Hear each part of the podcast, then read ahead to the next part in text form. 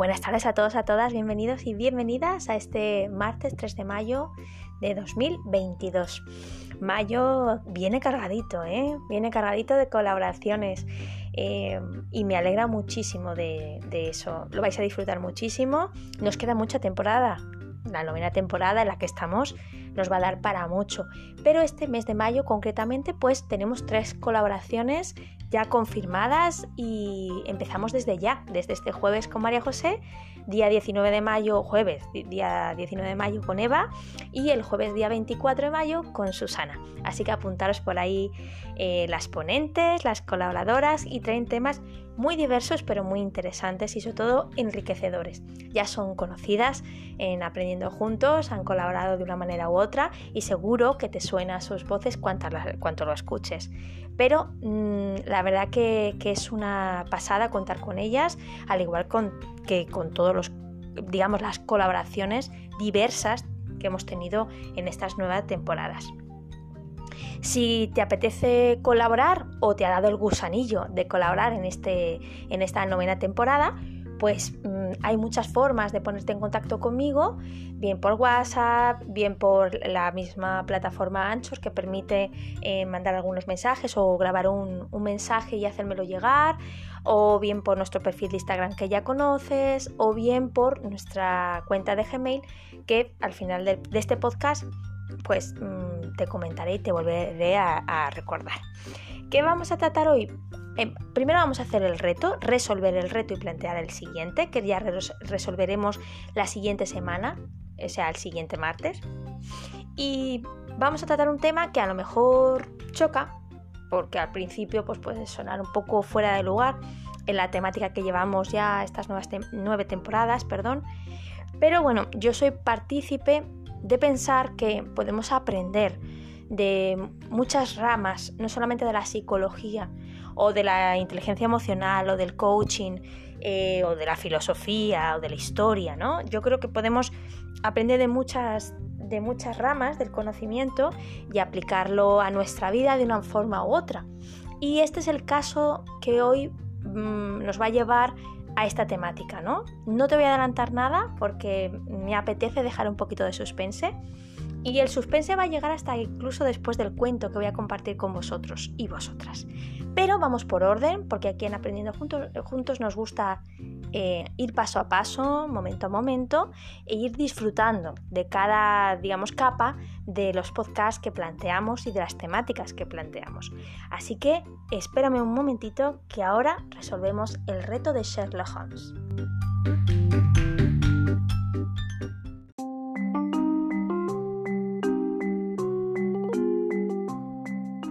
Y bien, el reto o enigma que dejamos eh, pendiente en el aire con esa pregunta de Watson eh, diciendo que había supuesto erróneamente según Holmes, eh, pues se decía, vamos, la respuesta era que Holmes había encontrado con la madre de la niña y no solamente con la niña, que era lo que Watson había presupuesto erróneamente en este caso. Y aprovechando, pues me encantaría compartir con vosotros y vosotras eh, una frase también de Sherlock Holmes que me parece muy, uh, digámoslo así, muy acertada, no solamente por los retos y los enigmas que nos gustan, sino también por un poco la esencia de lo que es el aprendizaje, según Holmes, ¿no? Nuestras ideas deben estar tan amplias o ser tan amplias como la naturaleza si aspiran a interpretarla. Me parece muy, muy bonito y muy cierto. Eh, ahora os presento el siguiente reto que resolveremos ya el próximo martes, que se titula Una carrera justa. Y dice así. Holmes y un servidor estábamos paseando por Regent's Park cuando vimos a dos muchachos que estaban calentando para una carrera. Divertidos, nos sentamos en un banco cercano para ver el espectáculo. A la cuenta de tres, echaron a correr y en no más de 10 segundos de carrera desenfrenada, el más alto llegó a su destino. No ha sido una carrera muy reñida, que digamos, ¿no, Holmes? dije. Ese chaval ha debido ganar por cinco yardas largas. La próxima vez quizás sea mejor que apliquen algún hándicap. Holmes parecía pensativo. Yo diría que han corrido 50 yardas en total. Pongamos que estoy de acuerdo en su, en su apreciación de que el muchacho más alto ha ganado por 5 yardas y por ello le hacemos empezar la carrera 5 yardas por detrás del otro. ¿Cree que esta medida igualaría las cosas? Reflexioné acerca de esta hipótesis unos instantes. ¿Quién ganaría, teniendo en cuenta que ambos correrían otra vez a la misma velocidad?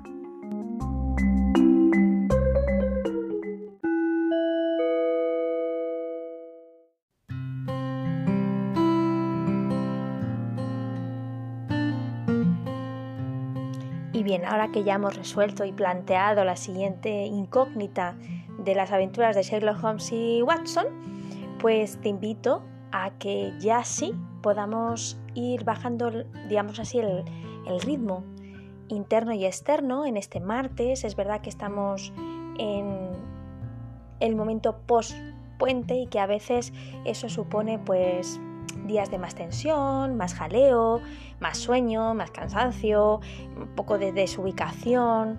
No ha sido un puente muy largo, pero eh, siempre que haya así un, como un parón, pues a veces nos cuesta volver, ¿no?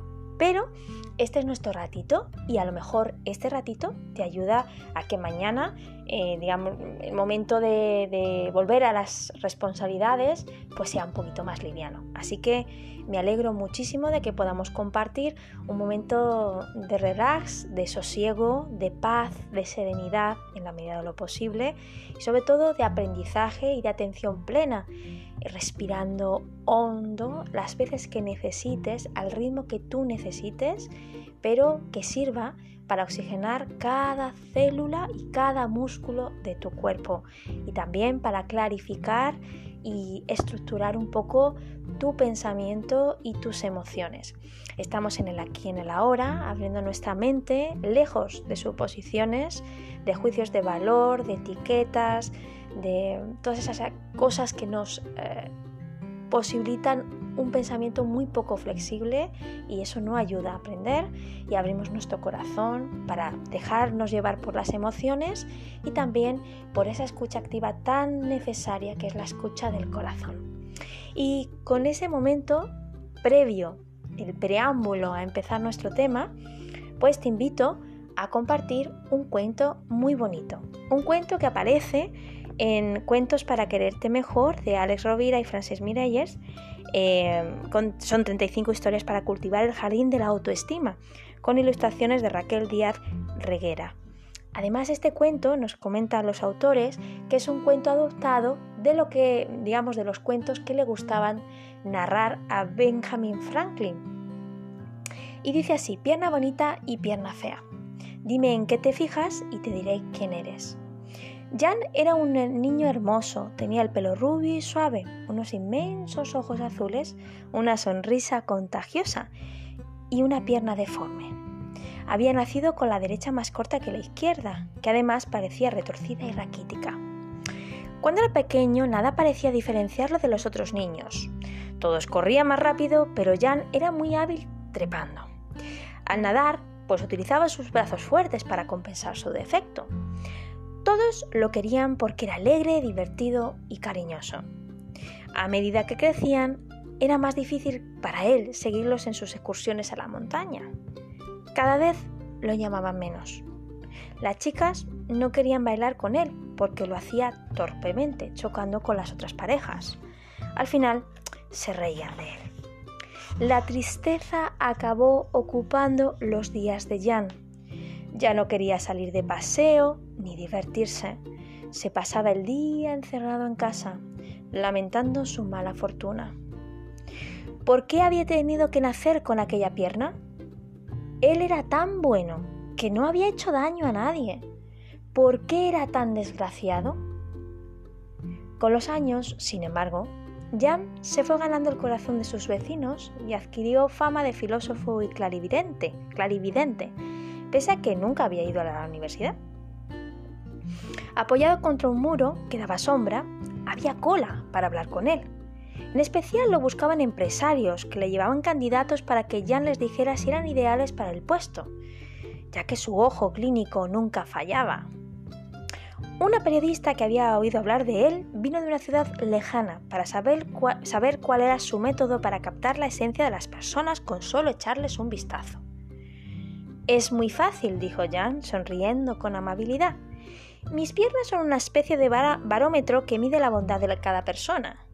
Si te fijas en ellas, una es muy bonita, mientras que la otra está deformada como una rama torcida. Cuando me presentan a alguien, si noto que me mira más la pierna fea que la bonita, no me fío de esa persona. La experiencia me ha demostrado que suele ser gente criticona que busca siempre el lado negativo de la realidad. Evito la amistad con ellos para no infectarme y desaconsejo a estas personas para ocupar puestos de responsabilidad. Quien solo ve la pierna fea se centra más en los problemas y pérdidas que las ganancias y soluciones. La periodista se quedó tan impresionada con aquel joven filósofo que se enamoró inmediatamente de él y fue a verle cada día hasta lograr que se fijara en ella.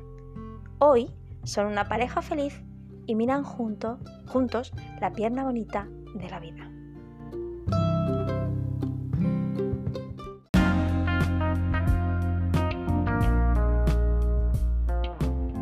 Bueno, yo me río sola porque es que si supieras las veces que he tenido que grabar esta parte porque me lío con los términos, lo vais a entender perfectamente. ¿Habéis escuchado alguna vez el término matriz DAFO? ¿Os suena de algo? A lo mejor sí, pero resulta ser que es que tiene más nombres, o sea, o más acrónimos. FODA, DAFO o DOFA. ¿Vale? Entonces me he inventado un cuarto y he dicho otra cosa que no tiene que ver varias veces en la grabación del podcast, entonces por eso me reía. Pero vamos a tratar hoy la matriz DOFA o DAFO. Podéis haberlo escuchado de, ambas formas. Es verdad que es un término que es una herramienta de análisis que viene asociado a mm, corporaciones, empresas, incluso trabajos en equipo, proyectos, pero vamos a ver cómo también se puede aplicar esa matriz a, digamos, desarrollo personal. Y esa, ese paralelismo o esa extrapolación eh, es lo que me ha llevado a elegir este tema para aprendiendo juntos. Me parece, me parece muy interesante y muy útil. Muy útil. Y vamos a ver por qué. Vamos a empezar por el principio. Eh, vamos a empezar por saber de dónde surge la matriz de análisis FODA o DAFO y lo vamos a hacer de la mano de la web analisisfoda.net, historia de la matriz de análisis FODA. Lo llaman aquí FODA, pero bueno, nosotros lo vamos a traducir como eh, DAFO. Y dice así, a mediados del siglo pasado, como las empresas estaban fallando, se comenzó a hacer preguntas para tratar de determinar si había un tema común respecto a la falta de planificación. Saber por qué la planificación había fracasado era solo una parte del rompecabezas. Las empresas también necesitaban saber qué se podía hacer para cambiar el fracaso y convertirlo en éxito. A pesar de que las empresas tenían gerentes de planificación corporativa, descubrieron un problema. Su planificación no funcionaba, o mejor dicho, la forma en que se estaba implementando la planificación no funcionaba. Las empresas estaban gastando mucho dinero pagando a estos gerentes y no veían los dividendos de sus inversiones. Por este motivo hicieron lo que todas las buenas compañías hacen, echaron un vistazo a lo que estaba sucediendo en su negocio. No solo miraron los problemas, sino que además tomaron la decisión de cambiar. Para poder tener certeza de cómo afrontar esta nueva realidad, el Instituto de Investigación de Stanford llevó adelante una investigación que tomó 10 años, desde 1960 a 1970. Los miembros del equipo de investigación fueron el Dr. O.B.N.P., mm, M. Dosher, a. Humphrey, Birger Lai y R. Stewart. R. Stewart. Las empresas dependían, dependerían de esta investigación para poder analizar lo que estaba sucediendo. Sabían que si no actuaban sobre los resultados de la investigación y hacían algunos cambios importantes, entonces sus empresas también fracasarían. Cuando se presentaron las conclusiones del estudio en 1964, se cambió del acrónimo SOFT ¿vale? Al de DAFO en español o FODA.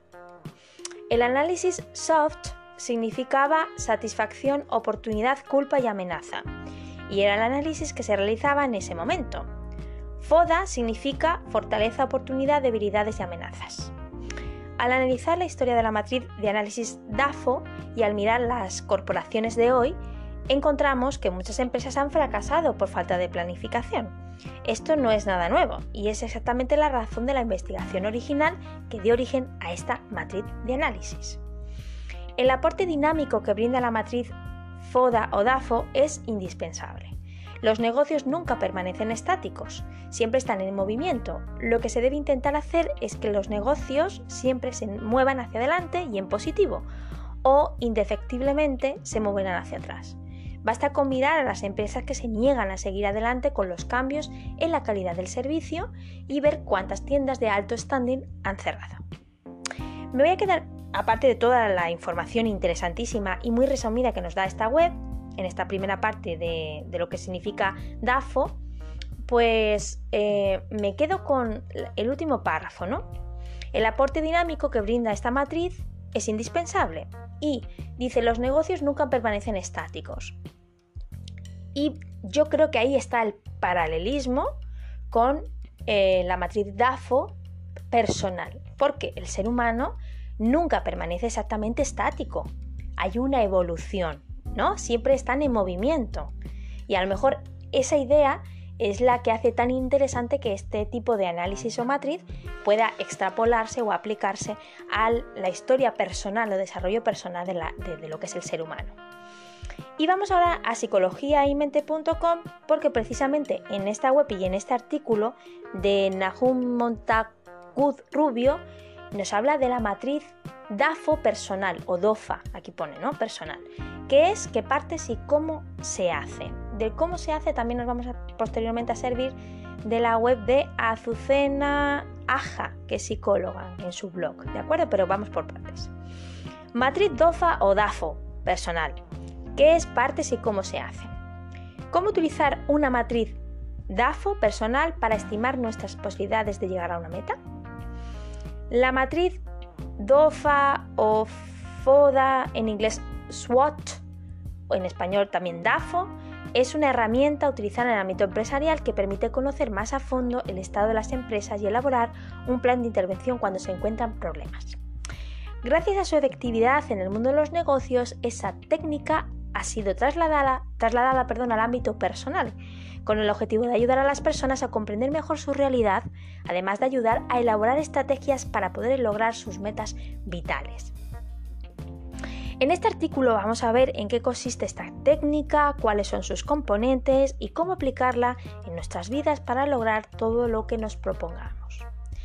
¿Qué es una matriz DAFO o DOFA personal?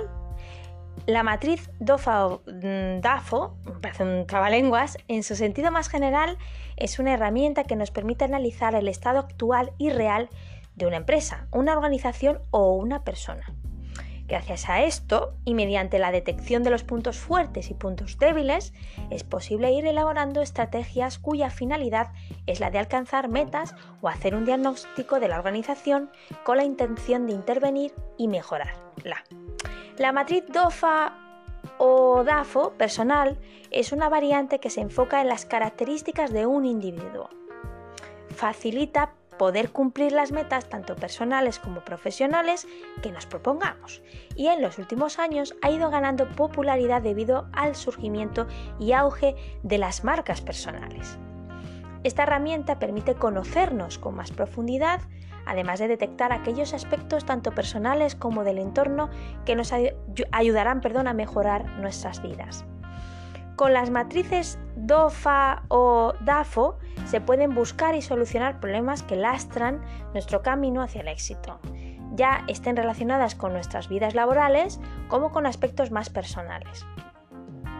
Mediante esto se puede mejorar tanto en el ámbito profesional como en el psicológico, dado que se sientan las bases para potenciar la autoestima y las relaciones con los demás, además de descubrir qué, eh, qué es aquello de nuestra personalidad que nos puede dificultar lograr aquello que nos hemos propuesto.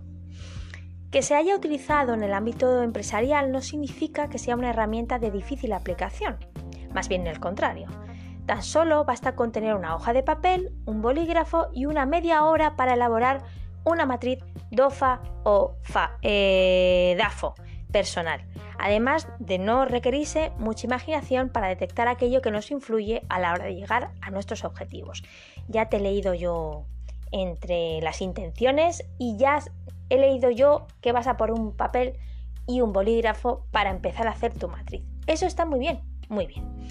¿Qué elementos lo componen? Seguimos leyendo.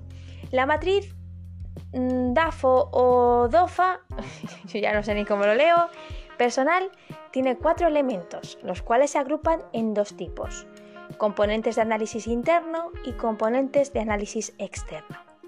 Los componentes de análisis interno son aquellos que están relacionados con las características del propio individuo y se tiene cierto grado de control sobre ellas. Estas características pueden ser fundamentales a la hora de entender nuestro éxito o fracaso. Los aspectos personales positivos nos, perdón, son las fortalezas y los negativos son las debilidades. Por otro lado, los componentes de análisis externo son aquellos que vienen determinados por las características del ambiente, como por ejemplo el entorno profesional. Estos aspectos difícilmente los podemos controlar y vienen dados en forma de oportunidades y de amenazas. A continuación explicamos con más detenimiento cada uno de los cuatro componentes de esta matriz. Fortaleza, strength en, en inglés, se tratan de las características internas que ayudan a lograr el objetivo propuesto. Pueden ser diferentes tipos de cualidades, como por ejemplo sentimientos positivos, rasgos de la personalidad favorables, títulos académicos, experiencia profesional o conocimientos técnicos, por decir algunos. Analizar estos aspectos facilita modificar el objetivo vital de tal manera que sea plausible lograrlo además de poder ver qué es lo que, le, es lo que le acerca hacia su meta vital. Debilidades, weakness, weaknesses, son todas aquellas características de nosotros mismos que nos alejan de nuestra meta. Pueden ser defectos, temores o simplemente conocimientos que debemos expandir. Es muy importante ser conscientes de qué es aquello que nos limita, ya que así podremos saber qué debemos mejorar y poder, podernos quitar de encima todo impedimento en el que tengamos cierto grado de control. Oportunidades, opportunities, son las condiciones del entorno que actúan como facilitadores para llegar a la meta propuesta. Mediante ellas podemos sacar provecho y lograr acercarnos de forma rápida hacia nuestros objetivos. Amenazas, threats o threats, representan las características del entorno que pueden dificultar el proceso para conseguir llegar a la meta. Son condiciones externas a nosotros, como la política, los problemas sociales o dinámicas familiares que nos pueden influir negativamente.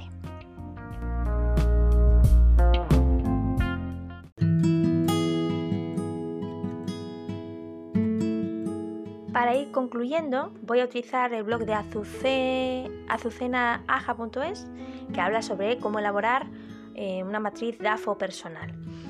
Voy a ir un poco resumiendo, básicamente porque mm, hay muchos aspectos que mm, la información es muy. podría ser redundante con respecto a lo que hemos dicho anteriormente. Bueno, por ejemplo, voy a resaltar la parte en la que eh, da ejemplos sobre qué poner en las casillas de nuestra matriz en el aspecto de, por ejemplo, debilidades, ¿no? La timidez que nos impide hablar en, público, la falta de experiencia en un determinado campo o área, o incluso la, impaciencia, que yo no lo sabía, pero bueno, lo podéis poner ahí si tendéis a ser impacientes. En amenazas, por ejemplo, la actual situación de pandemia mundial o el mercado laboral, etc. Fortalezas, pues ser perseverantes, tener experiencia en un determinado ámbito, ser responsables o poseer grandes dotes de comunicación, entre otras. Oportunidades, por ejemplo, montar nuestro propio negocio, publicar una novela o encontrar un empleo. Todo eso va a ir conformando nuestra propia matriz, entre otras muchas preguntas que ya hemos dado ¿no? y que os, ocurrirá seguro. Ella dice en esta entrada que, bueno, colocando todo esto, em, es el resultado de un trabajo de introspección y eso me parece fundamental. Y verlo de esta manera nos ayuda a, para empezar, saber qué tenemos delante, es decir, cómo somos, en qué debemos trabajar, etc. Y así comenzar a idear el plan de acción que mejor funcione con nosotros, concretamente como individuos. Será nuestra hoja de ruta. La situación ideal es trabajar nuestras debilidades para transformarlas en fortalezas y después después, perdón, usar esas fortalezas para encontrar y conseguir nuevas oportunidades. Todo ello sin que las amenazas nos echen para atrás o nos dejen achicar o nos dejemos achicar por ellas. Es más, planteártelo como una buena manera de plantear o plantarles cara y aprender y crecer y, digámoslo así, desarrollarnos, ¿no? en resumidas cuentas. Al final lo importante es convertir todas esas características en oportunidades y de vez en cuando revisitar o revisar, bueno, aquí pone revisitar em, y me parece muy acertado, más que revisar. Eh, vuelvo a retomar, revisitar esta matriz, porque seguramente no sea la misma hoy que dentro de, qué sé yo, seis meses o nueve o un año. Importante, mantén actualizada tu ruta, tu hoja de ruta, es decir, tu matriz. Y con estas palabras terminamos. Creo que es fundamental. Como empezábamos diciendo, los negocios, las empresas, las corporaciones, los equipos no son eh, estáticos, sino que son dinámicos. Y eh, lo son porque la situación externa lo es y porque la, digamos, las personas que lo conforman no son las mismas eh, siempre a lo largo de su vida. Entonces me parece muy interesante poder hacer este trabajo de, introspección, como decía en, la última, en el último blog, Azucena, y creo que es muy importante pararnos y revisar pararnos y revisitar, como decía ella, ¿no? Eso realmente creo que es la mejor forma de gestionar lo que tenemos y seguir adelante. En definitiva, aprender cómo somos, aprender de, lo, de, de las situaciones que nos rodean y aprender a aplicarlo para avanzar. Creo que es un ejercicio muy bueno, a lo mejor no para hacer en niños, evidentemente, pero a lo mejor sí en adolescentes, jóvenes, etc. También un poco, mm, tal vez... Em, a la hora de decidirse un poco a qué estudiar, ¿no? O a qué dedicarse, que es una pregunta trascendental para toda persona, ¿no? En esa evolución. A lo mejor eso podría ser un poco una idea para poner plasmar de forma gráfica eh, un poco hacia dónde podría ir esa persona. Pero no hace falta ser joven o no hace falta ser más mayor o tener mucha experiencia. Se puede aplicar a cualquier proyecto vital que queramos iniciar y queramos conocer en qué situación estamos y realmente medir un poco eh, si estamos lejos o cerca de ese objetivo. Evidentemente hemos aprendido que la incertidumbre está ahí y que los cambios vienen de la noche a la mañana. Entonces creo que eso podríamos incluirlo en nuestra matriz porque es algo que realmente si antes tendríamos que aprender a convivir con ello, pero a lo mejor no éramos muy conscientes eh, de, ese cambio tan brutal de un día para otro, de, una, de la mañana a la tarde, etcétera, etcétera. Pero con todo lo que hemos vivido y lo que estamos viviendo, creo que es un elemento que tenemos que incluir porque forma parte de nuestra realidad. Yo no digo para mal, ¿eh? yo digo que forma parte de nuestra realidad. Luego ya cada uno y cada una pues lo incluirá, lo gestionará de una forma u otra y le dará ese matiz más, eh, digamos, más tendiente a que sea algo malo, una amenaza, una debilidad, o que sea algo más positivo, fortaleza u oportunidad. Ese ya será nuestro trabajo de trabajo de, ah, de introspección, como decía Azucena Aja en su blog, que es muy interesante, por cierto. Así que hasta aquí Creo que ha sido una buena panorámica, creo que puede ser una herramienta interesante. Si ya la estás practicando, genial, sigue así. Y si no, pues no sé, podríamos eh, hacer un intento de, de introducirla en nuestra vida y si no, no crees que es el momento de hacerlo, apúntatelo para más adelante tal vez sí que las circunstancias eh, sean las idóneas o no idóneas, sino las circunstancias te lleven a plantearte este tipo de, de aspectos o de preguntas en tu vida.